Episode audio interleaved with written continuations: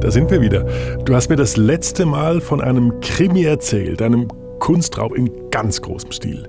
Und heute erzähle ich dir den Rest der Geschichte. Es geht also weiter mit unserer Suche nach dem Kastanienbild, gemalt vom holländischen Künstler Adrian Korte 1705. Aber als erstes geht es um ein ganz anderes Bild von Korte. Auf die Kastanien kommen wir zurück. Wir sind im Kunsthaus Zürich. Wir kriegen eine Privatführung von Sammlungskurator Philipp Büttner. Treppe hoch. Ich. Machen wir das. Will mir im Kunsthaus Zürich mit Philipp Büttner ein Bild von Adrian Korte ansehen. In echt. Weil das Stillleben mit den vier Kastanien, das kenne ich ja nur von Abbildungen. Im Kunsthaus hängt ein anderer Korte.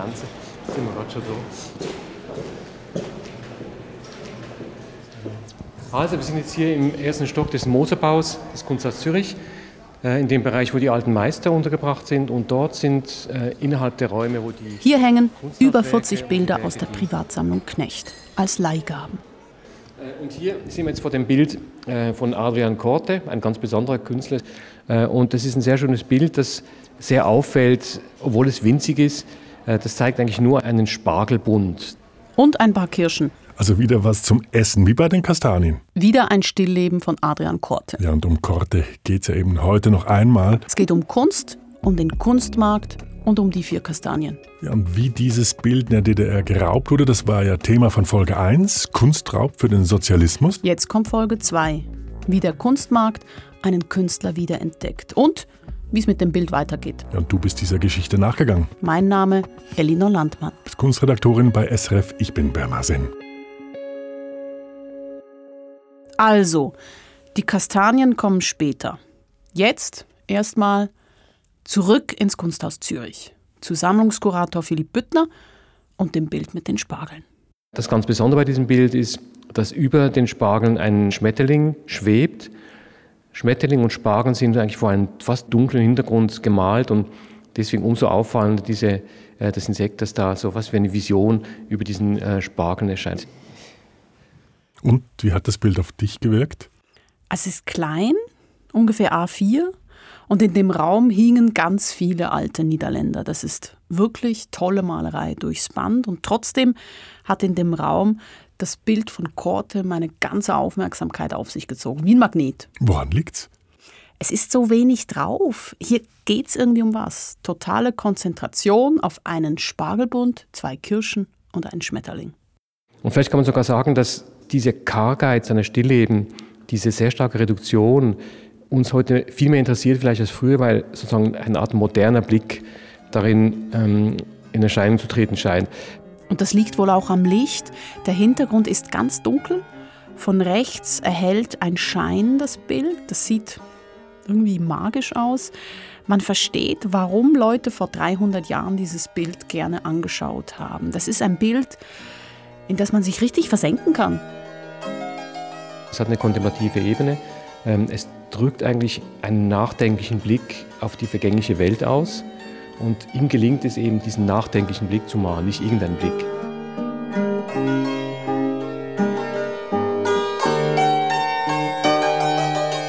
Das Stillleben mit Spargeln, Kirschen und Schmetterling, das hängt also im Kunsthaus Zürich. Dort kann es ja jeder und jede sich anschauen. Wie kommt das Bild ins Kunsthaus Zürich? Es ist eine Dauerleihgabe aus der Privatsammlung von Ferdinand und Karin Knecht. Und woher haben es die Knechts? Die haben es gekauft Von wem? von David Kutzer. David Kutzer. Da klingelt jetzt bei mir etwas, den hast du nämlich erwähnt in Folge 1. Er hat in Zürich eine Galerie, ist spezialisiert auf Altmeister und auf Adrian Korte. Und wo hat David Kutzer das Bild mit den Spargeln her? Er hat es 1988 auf einer Auktion gekauft. Okay, 1988, das haben wir das letzte Mal gehört. Das war das Jahr, in dem David Kutzer in Amsterdam beim Auktionshaus Christie's das Kastanienbild kauft. Genau. Und 1988 kauft er außerdem in Monaco auf einer Auktion bei Sotheby's auch das Spargelbild.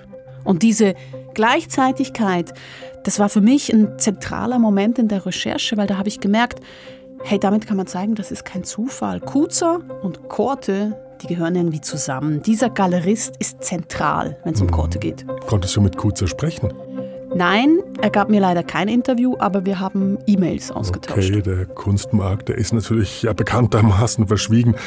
Also wir haben zwei Bilder von Adrian Korte im selben Jahr auf verschiedenen Auktionen erstanden. Einmal Spargeln, einmal Kastanien. Das mit den Spargeln hat Kutzer den Knechts verkauft. Das mit den Kastanien, das stammt aus der Sammlung von Helmut Meissner aus Dresden.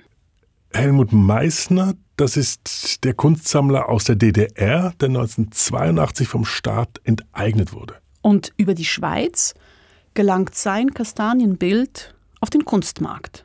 Wie es genau geht, die ganze Geschichte, die gibt es in Folge 1 zum Nachhören.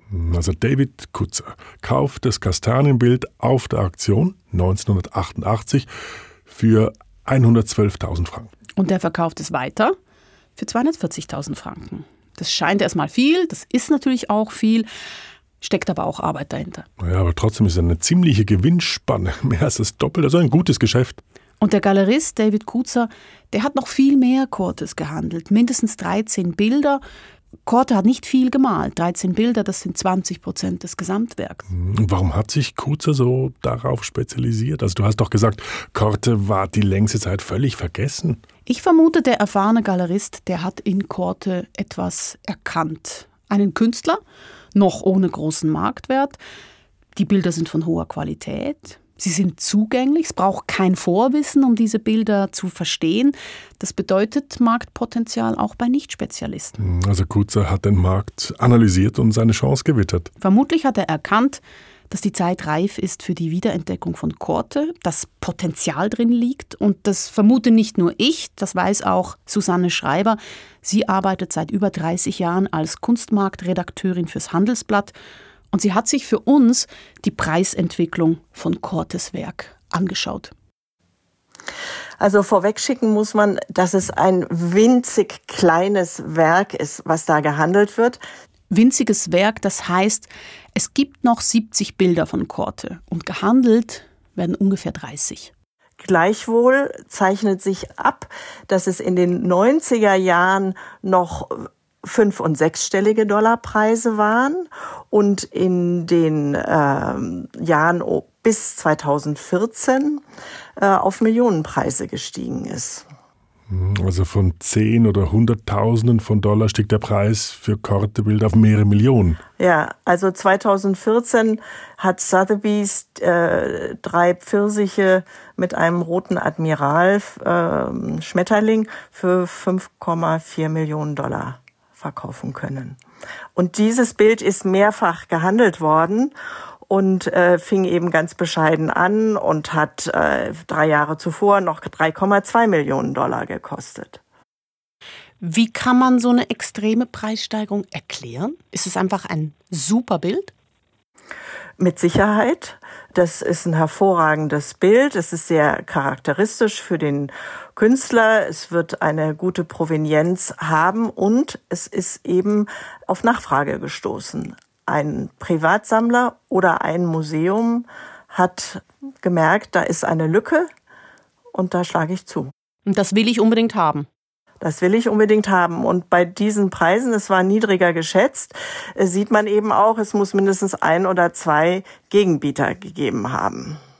Also 5,4 Millionen Dollar, das ist eine ganz schön stolze Summe. Ist das der Höchstpreis für eine Korte? Ja, erzielt 2014 auf einer Auktion. Alle diese Zahlen, die stammen von Auktionen.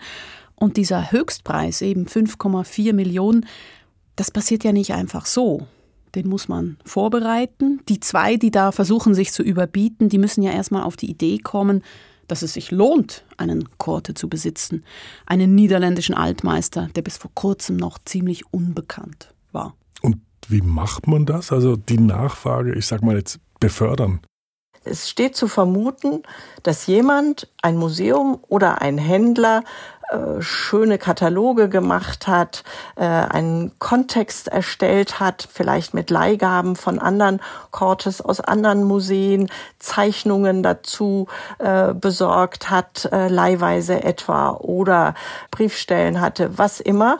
Hm, das finde ich jetzt aber schon noch bemerkenswert. Also der Handel nimmt in gewissem Maß Einfluss auf unseren Geschmack. Mhm. Solche Preisentwicklungen, wie wir sie beim Kortebild beobachten konnten, die werden vorbereitet. Durch Ausstellungen, Bücher, Kontext. Mhm. Das ist auch im Fall von Korte geschehen, also da wurde der Kontext quasi erarbeitet. Ja, 2008 gab es eine große Retrospektive, die hieß Ode an Korte, das gesamte Werk versammelt im Mauritzhaus in Den Haag. Sag mal, was hat eigentlich dieser Korte sonst noch gemalt? Also außer Kastanien und Spargeln. Also Spargeln hat er sehr oft gemalt, daneben Pfirsiche, Stachelbeeren und immer wieder Erdbeeren. Also Früchte stillleben. Das ist also das Werk von Korte und eben dieses Werk, das wurde 2008 in Den Haag gezeigt. Und realisiert hat diese wichtige Ausstellung ein Kunsthistoriker. My name is Quentin Buvelot and I'm the senior curator of the Mauritshuis. And I've been working in the museum for 25 years now, so I've been here sort of all my life. Büvelot hat für die Ausstellung die Werke von Korte zusammengebracht ins Mauritzhaus. Das ist eine der wichtigen Institutionen für niederländische Malerei. Er hat außerdem einen wissenschaftlichen Katalog erarbeitet zum Övre und auch unser Kastanienbild aus der Sammlung von Helmut Meissner war in dieser Ausstellung zu sehen. Also das heißt, das Bild, hinter dem wir jetzt schon die ganze Zeit her sind, das war da. Ja, aber das war 2008. Da wusste noch niemand von der belasteten Herkunft aus der DDR. Also nicht ganz niemand, aber fast niemand. Okay. Also dieses Bild, das wird in Den Haag gezeigt und Quentin Büvelot erinnert sich ganz genau daran, weil das Kastanienbild so klein ist. So you have to imagine it's like a postcard when you would send someone a postcard that would be the size of the painting uh, and because it was so small we had to come up with a way to have it on the wall. And, uh, also, 1705 wurde es gemalt und es wirke doch modern. Und das, so Quentin Buvelot, habe mit der Schlichtheit zu tun und mit dem geheimnisvollen Licht. Um, it, it, it makes it very magical because it's a very humble subject, but by the light, I don't know, something happens that, that gives sort of like an aura to these paintings. So, however small they are, they make a big impression. Kortes Bilder seien wohl klein und schlicht, aber sie beeindrucken. And um, I think what typifies his work is sort of like striving for less is more, right? Und die Korte-Ausstellung von Quentin Buvelot 2008, die bewirkt etwas. Korte ist mit einem Mal ein Name. Plötzlich sind die Bilder gesucht und so kommt es dann auch zur Preissteigerung, die Susanne Schreiber für uns ab 2009 ja beobachten konnte. Kortes Bilder, die wurden über Jahrhunderte nur lokal vor Ort in Seeland in den Niederlanden gesammelt. Jetzt finden sie eine internationale Verbreitung. Oh, they did because major museums, for instance, the National Gallery uh, of Art in Washington, they recently acquired a work by Korte. The Museum of Fine Arts in Budapest recently acquired one. So you have to imagine that what they call the canon of Dutch painting, and this means, well, which artists are considered the most important from the 17th century. Korte is one of those artists. So it's not just about Rembrandt or Vermeer. Der total vergessene Korte, der gehört jetzt zum Kanon der niederländischen Malerei, neben Rembrandt oder Vermeer. Mhm, und das ist jetzt nicht der Markt, der den Kanon festsetzt, sondern ja, das sind die Expertinnen und Experten in den Museen, die wichtige Namen für die Kunstgeschichte festhalten. Und Kanonbildung, das erzählt ja immer was auch über die Zeit. Jahrhundertelang haben männliche Kanonschreiber die weiblichen Künstlerinnen vernachlässigt. Jetzt wird das korrigiert und die Frauen werden nachträglich in den Kanon aufgenommen. Mhm, das heißt, der Kanon, der wird immer wieder aufdatiert. Genau, und bei Korte lief es auch so. Uh, it's very important if major museums, and I mentioned the Mauritshuis, uh, only acquiring a court in the 1990s, then aha, oh, the Mauritshuis also wanted one. Mm -hmm. Well, apparently it's good. Um, so this is how it works. Korte wird erst nach dem Zweiten Weltkrieg von einem lokalen Museumsdirektor in Dordrecht wiederentdeckt. Später nehmen dann wichtige Häuser Korte-Bilder in ihre Sammlungen auf. Ganz wichtig war da das Rijksmuseum, aber auch das Mauritshaus. Und dann merken auch die anderen, huh, da bewegt sich was. Mhm, das also betrifft die Museumsphäre. Vorher haben wir den Kunstmarkt angeschaut. Lassen sich die beiden klar voneinander trennen? Yeah, it's a good question. It's very difficult to answer because it's sort of like the chicken and the egg. Die Frage ist, spiegelt der Markt bloß, was die Museen wiederentdecken? Oder entdecken die Händler die Künstler wieder, die die Museen dann aufnehmen? Vermutlich spielen beide ihre Rolle. So war das zumindest bei der Ausstellung 2008 im Mauritzhaus. Da waren nämlich auch beide Seiten beteiligt. Mhm. Rate mal, wer die Korte-Ausstellung mitkuratierte. Okay, da habe ich jetzt einen kleinen Verdacht. Galerist David Kuzer war der Co-Kurator und er hat die Ausstellung auch mitfinanziert. Aber sag mal, ist das jetzt nicht doch ein bisschen seltsam? Ja, ich glaube sogar ein bisschen mehr. Krass formuliert. Ein Galerist treibt den Preis für seinen Künstler im Museum hoch. Die Realität ist allerdings ein bisschen komplizierter. Okay, erzähl mal. Also ich habe Quentin Buvelot nach David Kuzers Rolle gefragt. No, it's good that you mention him because he was very important in the well the renewed interest I think for Korte. Aber ist David Kuzers Doppelrolle eben als Galerist und Kurator nicht problematisch? I understand what you mean. I think I have to say a little bit about the exhibition because uh, I mentioned it was a tribute to Korte, but it was actually also a tribute to the then director who left the Mauritshuis. And uh, David Kutzer was also instrumental in funding the exhibition, meaning the entire exhibition was a gift to the museum, to Fritz du Park. And actually, the museum was very happy with it at that time. Also David Kutzer, der war nicht nur Co-Kurator, Er hat die Korte-Ausstellung am Maritzhaus auch mitfinanziert. Das wurde aber alles nicht als problematisch erachtet. Die Ausstellung, die war ein Abschiedsgeschenk für einen scheidenden Direktor und jede Ausstellung im Mauritzhaus muss fremdfinanziert werden. Das Haus hat für Ausstellungen kein Budget. Also mit anderen Worten, die Sache ist nicht ganz so einfach wie ursprünglich gedacht. Auch andere Experten sagen, dass Galeristen auch im Museum eine große Rolle spielen. Das ist Usus. Susanne Schreiber vom Handelsblatt bestätigt. Das ist ein, ein Vorgehen, was wir immer wieder sehen. Äh, Gibt es auch ganz stark im Contemporary-Bereich weil die Menschen im Handel, die daran Interesse haben, dass ihr Künstler, sei es der Korte, sei es ein, ein, ein lebender Künstler, in Ausstellungen, in Bücher kommen, sagen, wir geben da was dazu. Wir äh, übernehmen einen Teil der Kosten, wir drucken das Buch, wir verteilen das Buch unter unseren einschlägigen Sammlern. Das ist ein übliches Verfahren, ohne dass heute kaum mehr etwas Größeres gestemmt werden kann. Was natürlich auch daran liegt, dass die öffentlichen Häuser immer weniger Mittel haben. Und die, die Händler sagen natürlich, sie schaffen damit eine Öffentlichkeit. Und das ist ja auch nicht von der Hand zu weisen. Auf der anderen Seite ähm, präparieren sie ihre Preise oder sie befördern ihre Preisentwicklung. Ja, aber das ist natürlich auch ihre Aufgabe.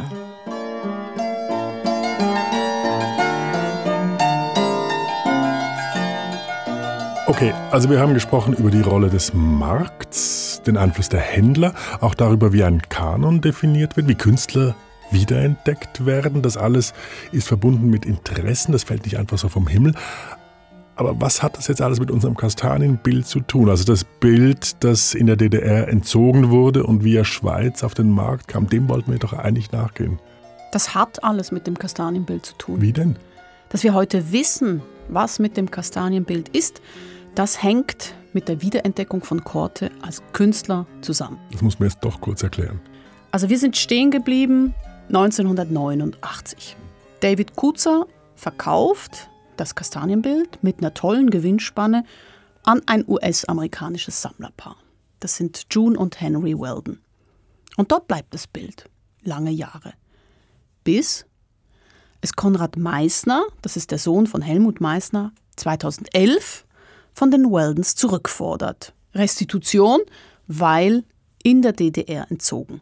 Okay, und wie hat Konrad Meissner das herausgefunden, wo das Bild ist? Hier kommt eben alles zusammen. Meissner findet das Bild nur, weil Korte wiederentdeckt wird. Es gibt viele internationale Ausstellungen zu Korte. Die Weldons, die leihen ihr Kastanienbild an diese Ausstellungen aus. Und nur darum kann es Meissner in der Öffentlichkeit in den Katalogen finden. Üblicherweise mit Eingang in eine Privatsammlung ist Schluss mit solchen Kunstgeschichten. Mhm. Die Bilder verschwinden dort. Also Konrad Meissner fordert das Bild von den US-Sammlern zurück. Und hat das funktioniert? Die Weldons weigern sich. Also sie geben es nicht zurück. Nein. Der Fall kommt vor Gericht. Es gibt mehrere Verfahren und dann sterben die betagten Sammler in den USA und ihr Erbe, ihr Sohn James Weldon, führt die Prozesse weiter. Und dann kommt es ab 2014 zu einzelnen Medienberichten. Die Geschichte interessiert. Der Weg des Bildes ist gut dokumentiert. Es gibt kaum andere Gerichtsverfahren bei DDR-Entzügen. Und dann ist Funkstille. Und dann? Und dann kommt es zu einer Einigung zwischen James Weldon, dem Erben der Weldons, und Konrad Meissner, dem Erben von Helmut Meissner. Wow, wie sieht diese Einigung aus? Ja, das wissen wir nicht. Wie üblich wurde Stillschweigen vereinbart, aber klar ist, das Bild wird für so eine Einigung geschätzt. Man einigt sich über die Aufteilung und über die Höhe einer Auszahlung. Hm, also die beiden Streitparteien, die haben sich geeinigt und ja, kann man sagen, damit ist eigentlich jetzt alles in Butter.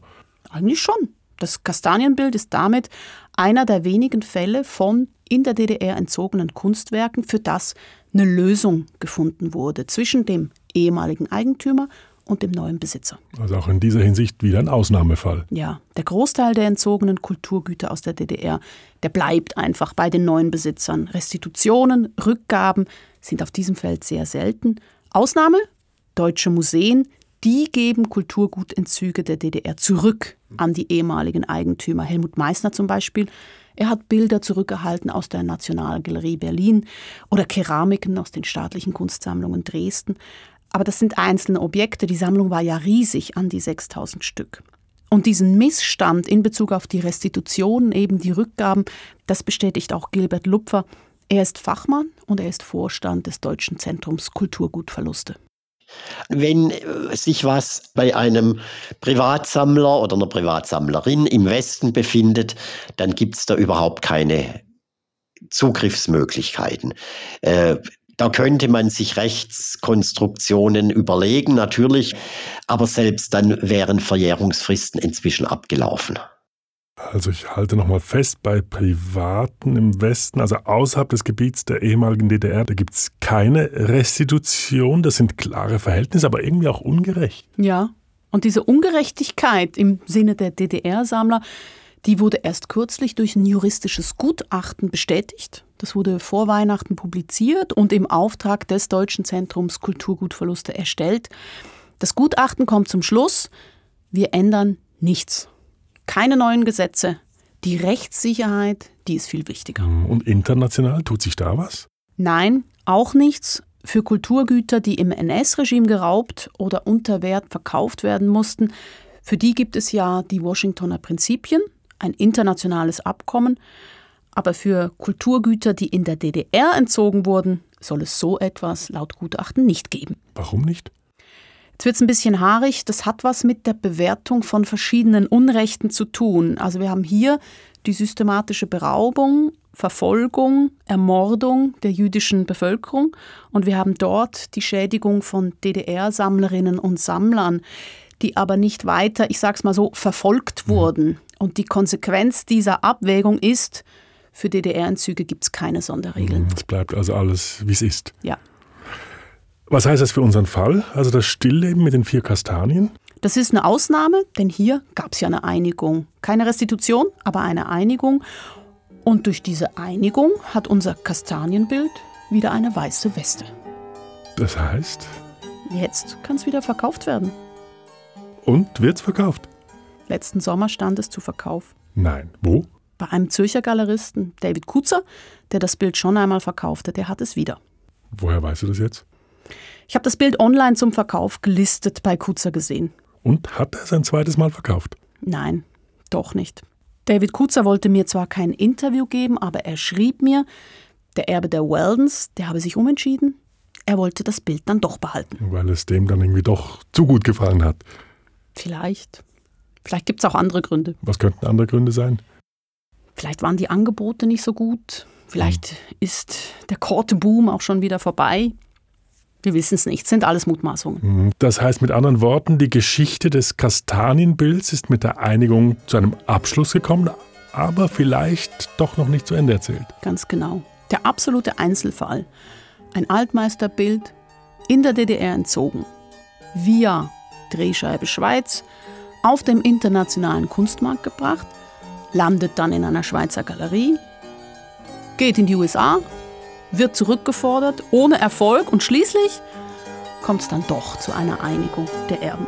Das ist die Geschichte des kleinen Bildes, aber die große Geschichte, das ist ja die Geschichte vom weitgehend unbekannten systematischen Kunstraub in der DDR. Und von den Mechanismen im Kunstbetrieb, die zur Wiederentdeckung eines Künstlers führen.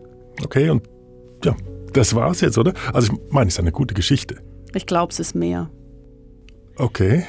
Ich finde, wir haben immer wieder darüber nachgedacht, was Kunst eigentlich wert ist. Unser Bild mit den vier Kastanien, das wurde so oft geschätzt und bewertet und verkauft. Und klar, da geht es um Angebot und um Nachfrage. Aber eine Rolle für den Wert spielt auch, was wir im Bild sehen.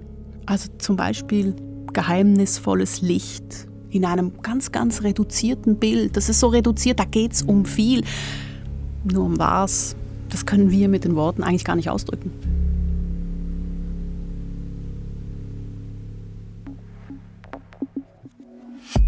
Ein Bild und seine Geschichte. Das war Teil 2 dieses Podcasts von dir, Elinor Landmann. Sounddesign Michael Studer. Produktion Sarah Herwig. Mein Name Bernhard Senn.